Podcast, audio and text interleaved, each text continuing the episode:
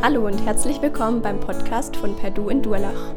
Schön, dass du da bist. Wir wünschen dir, dass Gott die nächsten Minuten gebraucht, um zu dir zu sprechen. Viel Freude dabei.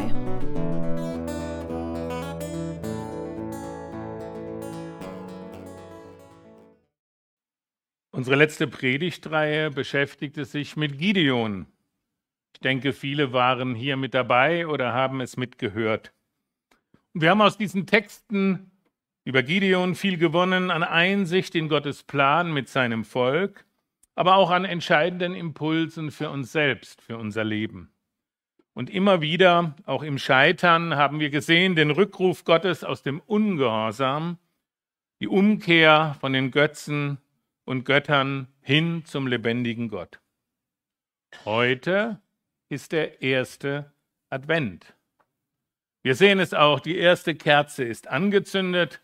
Wir haben ja eine ganz besondere Ausgabe eines Adventskranzes, der mal als Kranz so ganz anders erhängt, er steht nicht. Aber wäre jetzt eine Preisfrage, wenn wir Zeit hätten, der erste Adventskranz stand wo? Weiß das jemand? Im Wichernhaus. Wer sagte das? Super. Also, das ist richtig. Johann Hinrich Wichern 1839 hat den ersten Adventskranz aufgestellt. Weiß auch jemand warum? Weil wir Menschen, vor allem jüngere Menschen, ungeduldig sein können. Es heißt, um die Ungeduld seiner weisen Kinder im sogenannten Rauen Haus in Hamburg auf Weihnachten zu zügeln, so schrieb man das. Auf einem Holzreifen hat er nicht nur vier, sondern 23 Kerzen montiert und täglich weiter angezündet und die Sonntagskerzen waren groß und weiß. Und damit konnten sie sich mit etwas mehr Geduld auf Weihnachten vorbereiten. Advent. Seit rund 1600 Jahren wird überhaupt die Adventszeit in Gottesdiensten gefeiert. Das lateinische Wort Adventus, Ankunft, und die Christen warten in dieser Zeit auf die Ankunft Gottes, auf das Kommen Jesu auf Erden.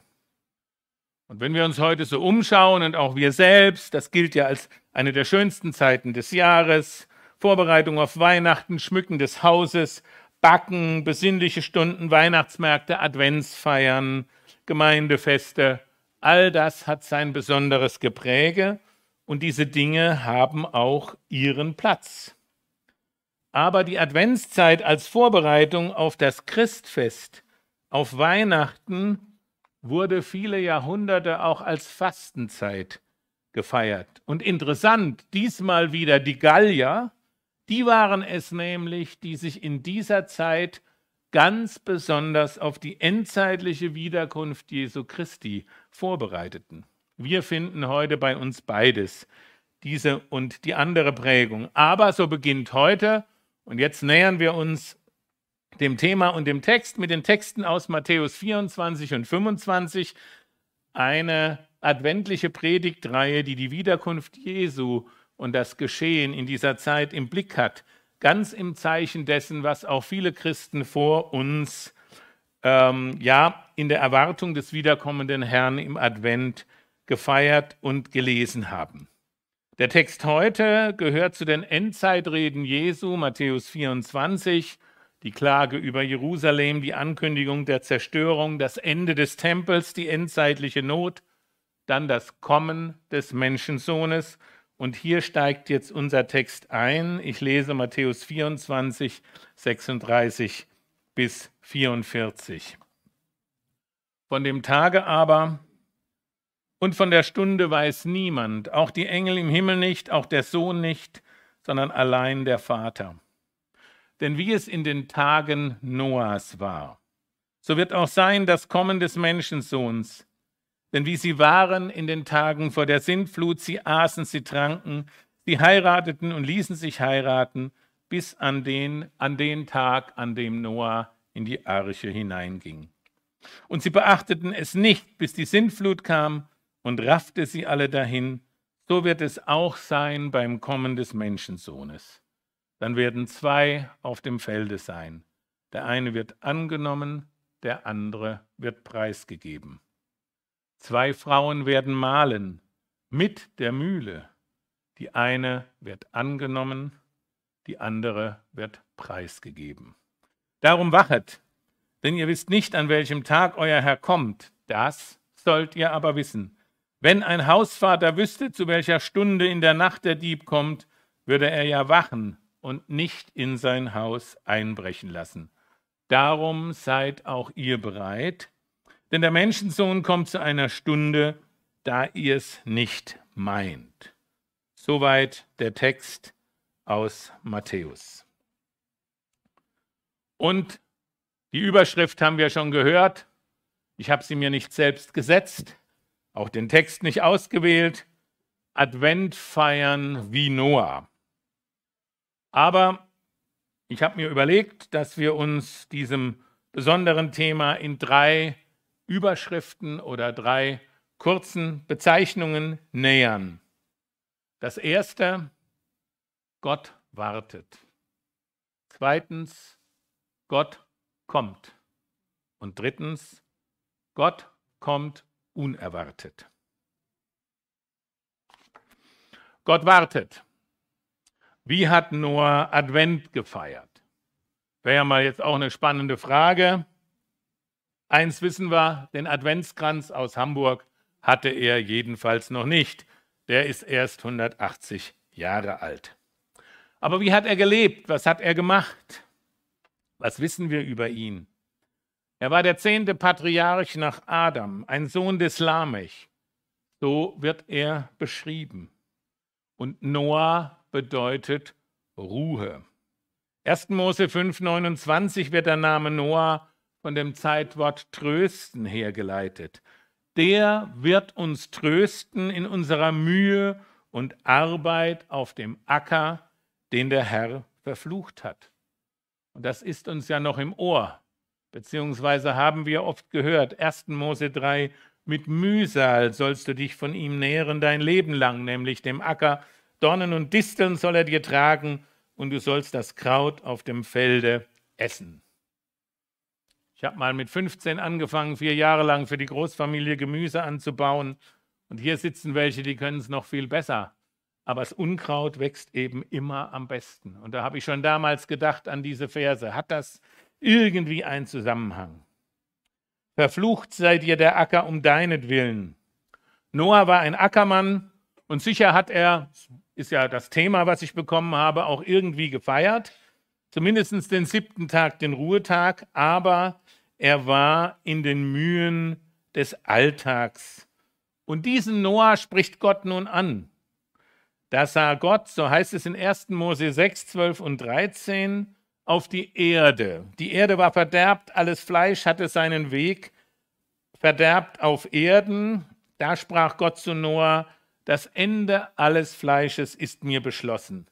Denn die Erde ist voller Frevel von ihnen und siehe, ich will sie verderben mit der Erde. Das war ein spezielles Projekt, könnte man so sagen. Gott schafft die Welt, er schuf den Menschen, der Mensch sündigt und nach zehn Generationen, die wesentlich länger waren, ist das Projekt, wo es jetzt ist. Diese zehn Generationen, Gott hat gewartet, Gott wartet nach dem Sündenfall, in Geduld versucht und nun sieht er die Grenzen. Und in dem Zusammenhang wird übrigens, das ist interessant, auch das Lebensalter der Menschen begrenzt. Und in diesen Zeiten spricht er Noah an. Bau den Kasten, die Arche, Handwerker und Teams hat er sicher benötigt. Und Gott wartet erneut, denn das dauert. Ein Riesenkasten mit genauen Maßen für alles Vieh und die Vögel. Interessant, Gott hätte ja auch die Erde sofort vernichten können. Und damals wie beim Roten Meer das Meer teilen und Noah wundersam auf den Berg Ararat retten mit der Familie. Nein, es ist das Warten Gottes. Die Flut ist beschlossene Sache und Noah baut und baut und baut.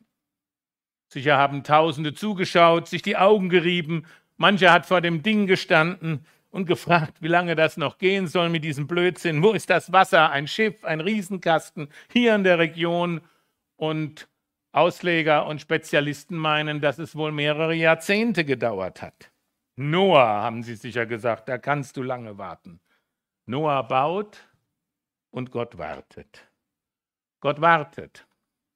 Und Gott wartet auch auf dich heute Morgen. Wir denken an die Geschichte des verlorenen Sohnes. Sie ist uns ja so bekannt. Gott wartet auf die Rückkehr. Gott wartet auf den Sohn, der sein Erbe verschleudert hat und geht ihm sogar entgegen. Und Gott wartet und der Tag kommt und die Flut kommt. Zurück zum Text. Noah geht in die Arche, die Tiere mit ihm. Also zu dem Text über die Sintflut. Das Gericht Gottes bricht an, die Wasser steigen bis zu dem Tag, als die Arche landet. Aber noch immer, Gott wartet und startet neu mit seiner Menschheit. Und das ist interessant. Und dann, was tut Noah als erstes, wenn er die Arche verlässt? Er feiert einen Gottesdienst. Das würde ich mal Advent nennen. Ankunft der Arche. Gottesdienst feiern mit Noah. Eben der Ankunftsgottesdienst nach, wenn man es nachrechnet, vielleicht 370 plus 77 Tage. Und Noah baut 1. Mose 8, Vers 20 dem Herrn einen Altar. Und aus diesem ersten Gottesdienst feiern wie Noah, Advent, können wir ein paar Impulse mitnehmen, nämlich in der Todesgefahr, aus der Todesnot gerettet, dankt Noah Gott. Also die erste Reaktion ist Dank auf die Rettung. Und vor dem Neubeginn, dem Neustart, und aller kommenden Sorge steht ein Gottesdienst. Und Noah gibt das Kostbarste, was er hat, nämlich alles. Das Opfer wird verbrannt und es geht darum, die Einstellung, das Herz. Und dann geschieht etwas Gewaltiges. Und dieses, was dann geschieht, das finde ich so spannend, hat nämlich Auswirkungen bis heute. Gott schließt mit Noah einen Bund, ein Abkommen. Und das Zeichen dieses Bundes ist der Regenbogen. 1. Mose 8, 21, der Herr roch den lieblichen Geruch, sprach in seinem Herzen, ich will hinfort nicht mehr die Erde verfluchen. Um der Menschen willen, denn das Dichten und Trachten des menschlichen Herzens ist böse von Jugend auf. Und ich will nicht mehr schlagen alles, was da lebt, wie ich getan habe.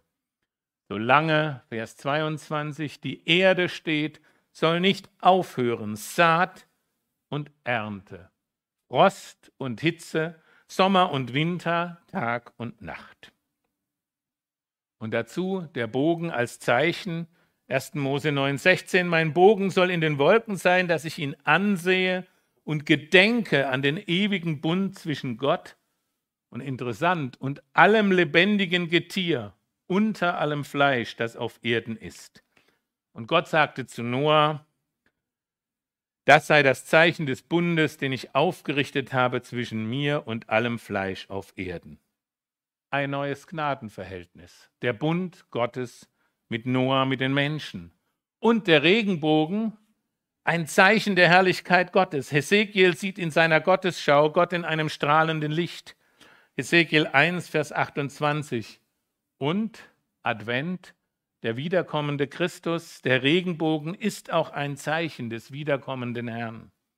Offenbarung 4, Vers 3.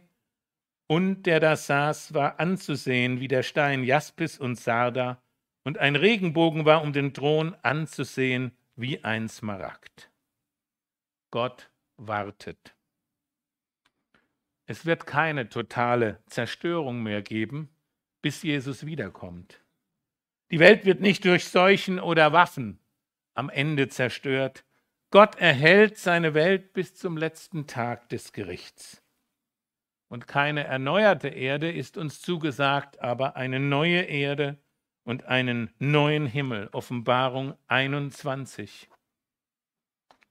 Gott wartet. Gott wartet auch in der Geschichte mit seinem Volk. Und dieses Warten Gottes gipfelt in der Ankunft des Messias, Advent. Mich hat es so bewegt. Ich habe nochmals die Texte gelesen. Lukas 2, Vers 25. Ein Mann in Jerusalem mit Namen Simeon, er war gottesfürchtig und wartete auf den Trost Israels, und der Heilige Geist war mit ihm.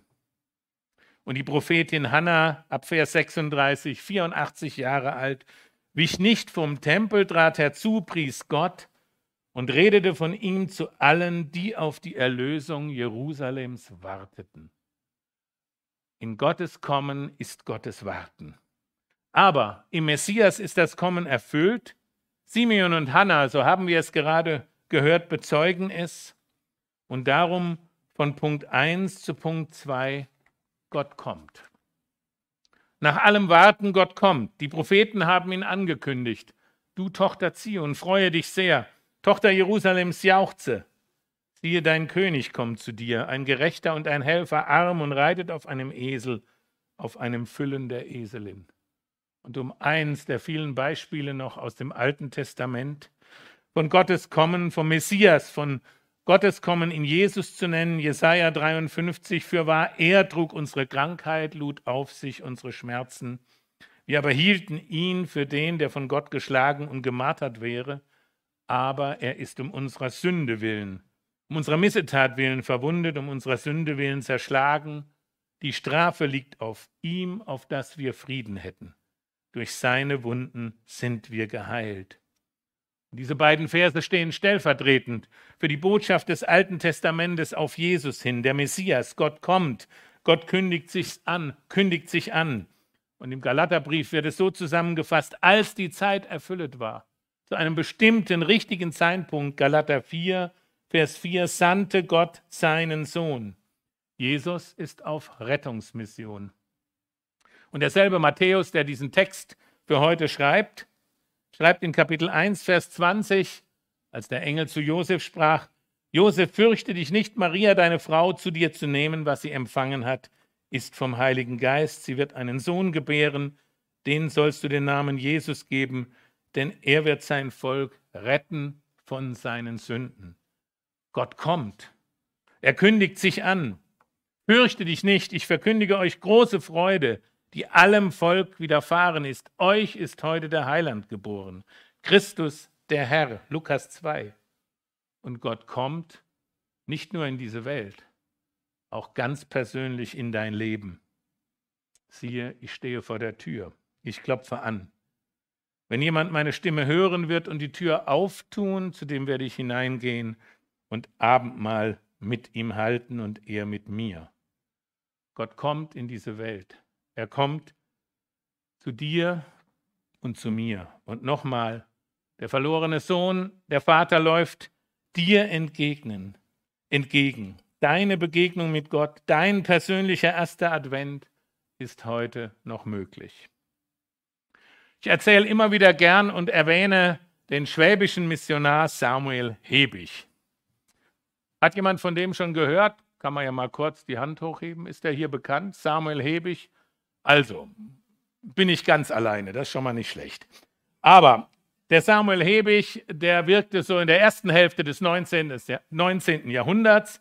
Er stammte aus Nellingen, wenn man da die Autobahn Richtung Ulm fährt, Abfahrt Märklingen, zwei Dörfer, da muss ich öfters durch. Und da denke ich immer an Samuel Hebig. Er war nämlich auch ein sehr, sehr kantiger Charakter. Er durchlief die Missionsschule, vorher hat er was Kaufmännisches gemacht, war Pfarrerskind, hatte auch so seinen ganz eigenen Weg, aber den Ruf in die Mission nach Indien.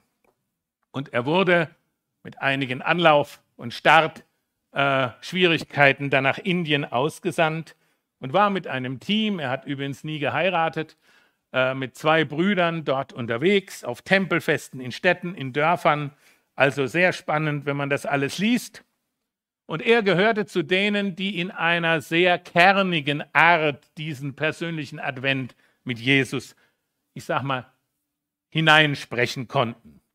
Er hat immer gesagt, wir predigen zu allen, nicht nur zu den Einheimischen, auch zu den besonders äh, oft verdorbenen englischen Soldaten, wie er das bezeichnete, die dort alles andere als Mission brachten. Und so hat er einen englischen Offizier im Blick gehabt. Er besuchte ihn in seinem Büro und der Offizier saß da, das waren ja sehr äh, wichtige Leute, und er sprach zu ihm, so eine Bibel war dann auch immer noch greifbar, zu dem Offizier, nimm die Bibel, die du in deinem Dienstzimmer liegen hast. Der Offizier geht zum Schrank, man kannte Hebig. Hebig zum Offizier, liest die beiden ersten Verse der Bibel. Der Offizier las, am Anfang schuf Gott Himmel und Erde. Und die Erde war wüst und leer, und es war finster aus der Tiefe. Halt, sagte Hebig, denke nach über was du gelesen hast. In deinem Leben ist es finster, wir sehen uns wieder. Und er verschwand. Am nächsten Tag kam Hebig wieder. Der Offizier war schon etwas aufgeregt. Es gibt welche, die sagen, er hätte sich verkrochen, wie auch immer. Manche sagen sogar, wäre durchs Fenster gestiegen, die Tür wäre verschlossen gewesen. Wie auch immer, der erste Advent mit Jesus, den hatte Hebig im Blick. Die gleiche Zeremonie, Herr Offizier, nehmen Sie die Bibel, schlagen Sie sie auf. Erste Seite lesen Sie weiter von gestern. Der Offizier las weiter und der Geist Gottes schwebte auf dem Wasser. Und Gott sprach, es werde Licht, und es ward Licht. So las der Offizier, er war etwas am Zittern. Und Hebig fuhr fort, Herr Offizier, das ist Ihr Leben. Ihr Leben ist und war Finsternis, nun kommt Gott in Jesus Christus und Ihr Leben, und er spricht über ihn, dass es Licht werde. Der Offizier kniete nieder, öffnete sein Herz für Gott und nahm Jesus in sein Leben auf. Keine Standardgeschichte für missionarische Gespräche vielleicht in unserer Zeit. Aber etwas ist hier ganz stark auf den Punkt gebracht. Gott kommt, Gott handelt, Gott wirkt durch uns vergebungsbedürftige Menschen. Gott schafft als der Schöpfer dieser Welt aus einem Herzen der Finsternis Licht. Im sündigen Menschen Vergebung und Erneuerung werden erfahren. Und der Tod Jesu und seine Auferstehung hat eine Dimension der Ewigkeit. Gott kommt. Gott kommt unerwartet. Vielleicht jetzt noch mal den Text bitte einblenden.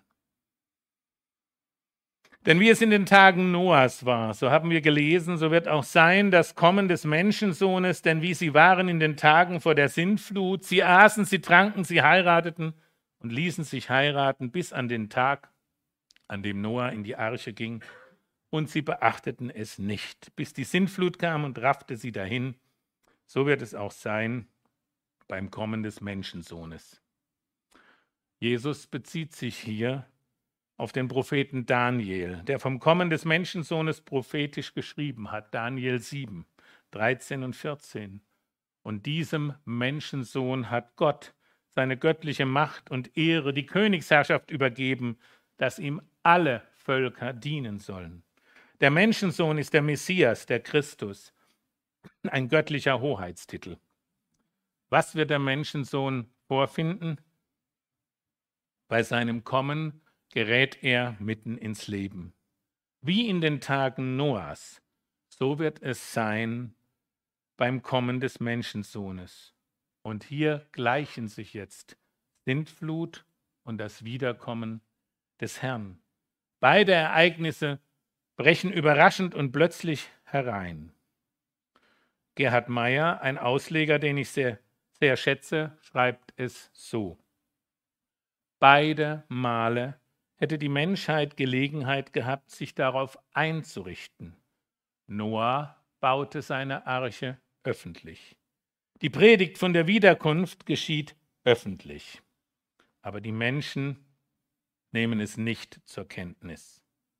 Und ein weiteres will beachtet sein. Der wiederkommende Herr, Jesus, so schreibt Meyer weiter, trifft keine hungernde und äußerlich kaputte Welt, sondern eine sehr materialistische Welt. Sie aßen und tranken, heiraten und werden verheiratet, es gibt zu essen, Essen, Saufen, Lieben, alles ist da.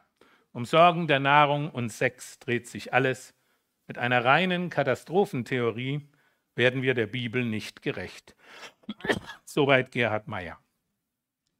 Noah und die Flut, ein Bild für das plötzliche Kommen unseres Herrn. Allerdings führt Jesus hier noch zwei weitere Bilder an. Menschen im Alltag und das Bild vom Dieb. Dann werden zwei auf dem Felde sein, der eine wird angenommen, der andere wird preisgegeben. Zwei werden mahlen mit der Mühle, Die eine wird angenommen, die andere wird preisgegeben. Darum wachet, denn ihr wisst nicht, an welchem Tag euer Herr kommt. Das Bild aus dem Alltag der damaligen Zeit führt den Menschen damals deutlich etwas vor Augen. Es war die Arbeit, die sie kannten. Zwei Menschen, in einem Fall Männer, im anderen Fall zwei Frauen, arbeiteten sehr eng zusammen. Die Männer auf dem Felde, die Frauen an einer Handmühle. Und die beiden Frauen, so waren diese Handmühlen damals gemacht, die hatten einen oberen und unteren Stein, zwei Zapfen und jeder von beiden hat gedreht. Beide haben bisher, so kann man es annehmen, das Leben miteinander geteilt, beziehungsweise kennen sich sehr gut. Jetzt wird die eine zur Gemeinschaft mit Christus weggeholt, die andere zurückgelassen. Der eine auf dem Felde ist noch da, der andere weg. Wir sehen äußerlich keinen Unterschied. Und plötzlich diese tiefe Trennung, Gnade und Ernst ganz nah beisammen. Das sollt ihr aber wissen, wenn ein Hausvater wüsste, zu welcher Stunde in der Nacht der Dieb kommt, so würde er ja wachen und nicht in sein Haus einbrechen lassen. Darum seid bereit, des Menschen Sohn kommt zu einer Stunde, da ihr es nicht meint. Wie schon gesagt, das zweite Bild ist das Bild vom Dieb, vom Einbruch. Wer hat schon einen Einbruch erlebt oder gar einen Dieb erwischt? Oh, immerhin bin ich nicht ganz alleine. Schrecklich. Vor allem das Überraschtwerden, das ging manchmal böse aus, manchmal auch für beide Seiten. Wir wohnten ja in Kroatien über der Lagerhalle von vielen Hilfsgütern. Da gab es mehr als zwei Einbrüche. Und einmal hatte ich den Einbrecher oben auf dem Dachfenster liegen sehen. Das kann man mal bei Gelegenheit ausführen. Das war nichts Angenehmes. Aber wenn sowas mehrfach passiert, dann hört man nachher jeden Ziegel auf dem Dach. Und einmal bin ich schweißgebadet aufgewacht habe das Dach wieder kontrolliert. Das ist ein ziemlich langes Dach, aber es waren nur Waschbären. Wachsam sein, damit der Dieb nicht einbricht, eher ja ein negatives Bild. Das gebraucht Jesus als weiteres Beispiel für sein Kommen. Und er gibt noch einen spannenden Zusatzhinweis dazu. Das ist Vers 36 am Anfang unseres Textes ich finde, gar nicht ganz einfach zu verstehen. Von dem Tage aber und von der Stunde weiß niemand, auch die Engel im Himmel nicht, auch der Sohn nicht, allein der Vater.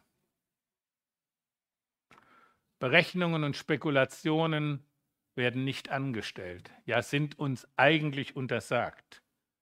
Aber auch Jesus selbst der im Gehorsam ganz mit dem Vater verbunden war, zeigt hier, so sagen es auch Ausleger, eine Form der Unterordnung unter den Willen des Vaters. Spannend. Mich hat es auch erinnert an die Stelle in Gethsemane, gut Jesus auf der Erde, ganz Mensch, ganz Gott, nicht mein, dein Wille geschehe, aber hier steht es, hier sagt es Jesus und es bleibt, es ist Gottes alleinige Entscheidung. Und diese Haltung durchzieht den Lebenslauf Jesu, ein königliches Warten, das vertrauensvoll den Termin der Wiederkunft dem Vater überlässt. Offenbarung 1, Vers 1, 1. Thessalonicher 5, Vers 1 und 2 nehmen auch darauf Bezug, lösen aber diese Frage nicht. Im Thessalonicher Text heißt es von den Zeiten und Stunden aber, liebe Brüder, ist nicht nötig, euch zu schreiben, denn ihr wisst selbst, dass der Tag des Herrn kommen wird wie ein Dieb in der Nacht. Berechnungen, finde ich, waren immer ein Verstoß gegen Jesu Wort. Wir hören hier eine doppelte Mahnung, keine Berechnung, keine Gleichgültigkeit. Und was die Berechnung angeht, das haben wir auch schon als Thema gehabt in den Predigen, haben Christen oft versagt, auch in unseren Regionen und mit Berechnungen auch manchen Schaden angerichtet. Was bleibt? Wachet, seid bereit. Gott kommt unerwartet. Und das, so sage ich es mal, kann auch die ganz persönliche Begegnung, die persönliche Wiederkunft mit deinem Schöpfer heute Nacht sein. So hat es der reiche Kornbauer erlebt. Heute Nacht wirst du vor Gott stehen. Unsere Zeit steht nicht in unserer Hand. Wir wissen nicht, wann wir vor Gott stehen. Insofern ist Bereitschaft nicht eine Frage der Berechnung, sondern dass wir als sterbliche Menschen auf die Begegnung mit unserem Herrn bereit sind, auf Jesus schauen. Und bereit sein heißt vom Himmel reden, auf das Eigentliche schauen, und ich sage euch, das sage ich vor allem jetzt mir. Bereit sein heißt, die Dinge richtig einzuordnen und immer wieder das Vorletzte das Vorletzte sein lassen. Was ist das Vorletzte? Das meiste, was uns im Alltag plagt. Wer nachdenkt, was in letzter Woche so gequält hat, bei manchen ist es Krankheit, Tod, ganz existenziell. Aber vieles, was uns quält, worüber, worüber wir letzte Woche gestritten und uns irgendwo verhakt haben, ist vielleicht sogar weniger als vorletztes. War uns dabei bewusst, dass wir die Ewigkeit im Auge haben? Mir entfällt es oft, ich muss mich hier zurechtweisen lassen. Ich habe ja heute bereits zwei Schwaben erwähnt, nun kommt der dritte. Immanuel wird es freuen. Ich habe in der Vorbereitung einen Vortrag gefunden von Rolf Schäffbuch. Manche haben den Namen Chefbuch schon gehört. Da gibt es auch einen Winrich und die Jugendmissionskonferenz. Rolf Chefbuch war sein Bruder, war auch Pfarrer. Und ich lese den Vortrag so: Es geht um das Thema Ewigkeit und Ziel des Lebens. Habe ich gedacht, das passt. Und lese und lese und lese. Und dann ganz unten steht, dass dieser Vortrag nie gehalten wurde über die Ewigkeit, denn als der Vortrag fertig war in dieser Nacht, ist Rolf Schäffbuch in die Ewigkeit abgerufen worden. Und man findet sein, seine Rede noch im Internet. Und alleine diese Tatsache war für mich schon eine Predigt. Überleg dir, du schreibst etwas, du machst etwas, du legst etwas ab. Und das Thema ist vielleicht sogar noch Ewigkeit. Und das alles ist geschehen ziemlich genau vor zehn Jahren, im November 2012. Das hat mich wachgerüttelt. Nochmal, es gibt diese ganz persönliche Wiederkunft, die Begegnung mit deinem Herrn, der Tag, an dem du und ich gerufen werden. Aber ich will euch auch einige Sätze nicht vorenthalten von diesem geistlichen Vortrag, den Rolf Schäffbuch nie gehalten hat.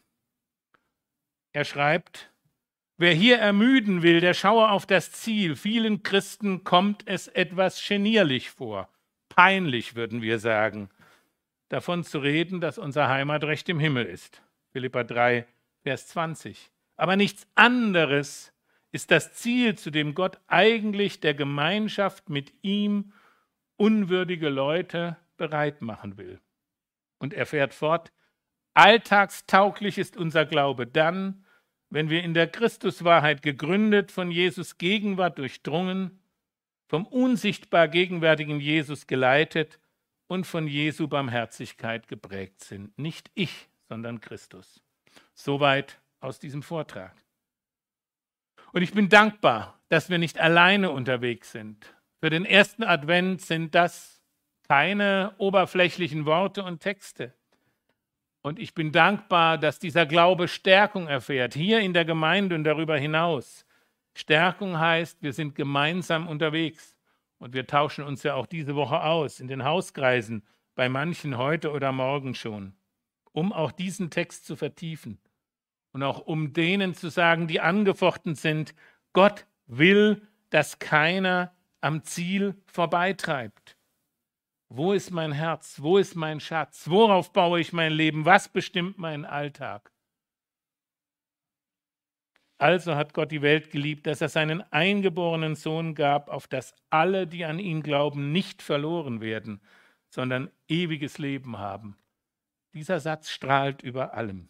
Und Gottes Geduld, sein Warten, sein Kommen, aber auch sein unerwartetes Kommen, das wird uns zur Motivation. Und das ist Ausdruck seiner großen und oft unfassbaren und unendlichen Liebe. Zum Abschluss habe ich doch was Falsches gesagt, jetzt kommt der vierte Schwabe. Hat mich dieses alte Lied bewegt und es wird jetzt eingeblendet. Früher, ich habe mal viele Jahre Harmonium gespielt, im AB-Verein habe ich das äh, nicht wenig begleitet, vor allem in der Zeit, als Werner Hauser bei uns Prediger war. Ich glaube, da habe ich das mehr als, ich weiß nicht wie oft, gespielt oder wir haben es gesungen. Philipp Friedrich Hiller, auch ein Mann, der durch viele Schwierigkeiten ging, viele Lieder gedichtet hat. Er fasst es so zusammen. Ich will streben nach dem Leben, wo ich selig bin. Ich will ringen, einzudringen, bis dass ich's gewinn. Hält man mich, so lauf ich fort. Bin ich matt, so ruft das Wort. Fortgerungen, durchgedrungen bis zum Kleinod hin. Als berufen zu den Stufen vor des Lammes Thron will ich eilen. Das Verweilen bringt oft bösen Lohn. Wer auch läuft und läuft zu schlecht, der versäumt sein Kronenrecht. Was da hinten, das mag schwinden, ich will nichts davon. Jesu richte mein Gesichte nur auf jenes Ziel. Lenkt die Schritte, stärkt die Schritte, stärkt die Tritte, wenn ich Schwachheit fühl. Lockt die Welt, so sprich mir zu. Schmäht sie mich, so tröste du deine Gnade für gerade mich aus ihrem Spiel. Und der letzte Vers, es sind ja Worte, er hat gelebt bis 1769, das ist schon ein paar Wochen her, aber ich denke, es fasst es gut zusammen. Du musst ziehen, mein Bemühen ist zu mangelhaft. Wo ihr's fehle, fühlt die Seele, aber du hast Kraft, weil dein Wort ein Leben bringt und dein Geist das Herz durchdringt. Dort wird's tönen bei dem Krönen, Gott ist's, der es schafft. Amen. Lasst uns stille werden. Beten. Herr Jesus Christus, wir danken dir, dass du Herr bist dieser Welt. Du bist der Schöpfer. Du hast gesagt, lasst uns Menschen machen. Hast den Bund mit Noah geschlossen. Bist mit einem Volk unterwegs. Und Herr Jesus, du bist in diese Welt gekommen und du wirst auch wiederkommen. Danke, dass heute erster Advent ist. Geh mit uns in diese Woche, lehre uns, lehre mich, dass wir unterscheiden zwischen vorletztem und letztem und dass wir den Blick auf dich richten und dass wir wissen, dass du eine Heimat im Himmel bereitet hast. Und das gilt für alt und jung, für arm und reich, für jeden. Jeder, der kommt, den lädst du ein.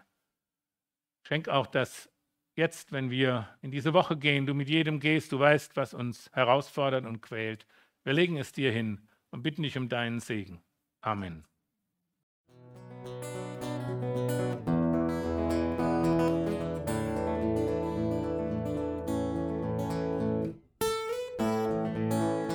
Wir hoffen, der Podcast hat dir weitergeholfen.